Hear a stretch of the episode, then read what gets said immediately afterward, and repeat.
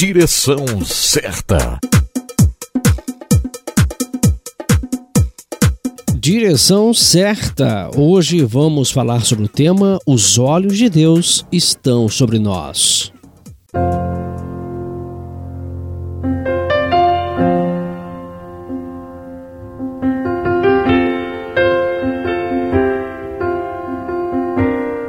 Os olhos do Senhor estão voltados para nós e a atuação do Espírito Santo em nós, às vezes, produzem o desejo de fazer algo ou deixar de fazer outra coisa. Em outras palavras, temos a forte sensação ou até mesmo a certeza de que este caminho é o certo e o outro errado. E através dos olhos do Senhor e a atuação do Espírito Santo que nos levam a uma direção certa.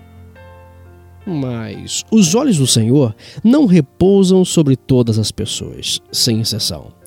Da mesma forma, nem todas as pessoas experimentam a atuação do Espírito. Há uma condição que é a seguinte.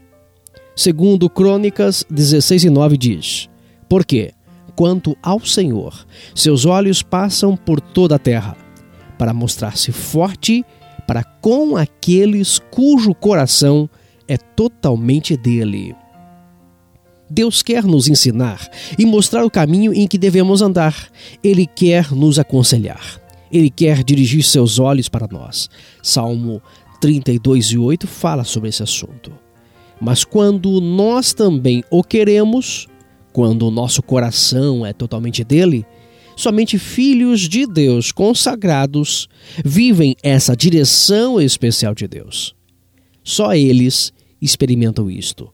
Os olhos de Deus estão sobre eles. A atuação do Espírito Santo está dentro deles. Por isso, certifique-se de que cada novo dia todos os obstáculos entre você e o Senhor são removidos. Só assim você experimentará essa extraordinária direção do Senhor. Faça isso e você experimentar a direção especial de Deus, conforme descrita em Isaías 30 e o versículo 21.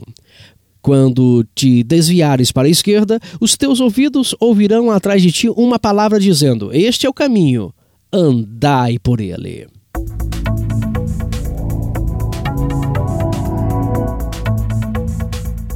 Hoje nós falamos sobre o tema Os olhos de Deus estão sobre nós.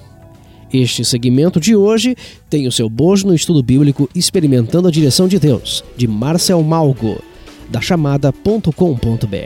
Aqui é Márcio Batista e até o nosso próximo encontro. Direção certa.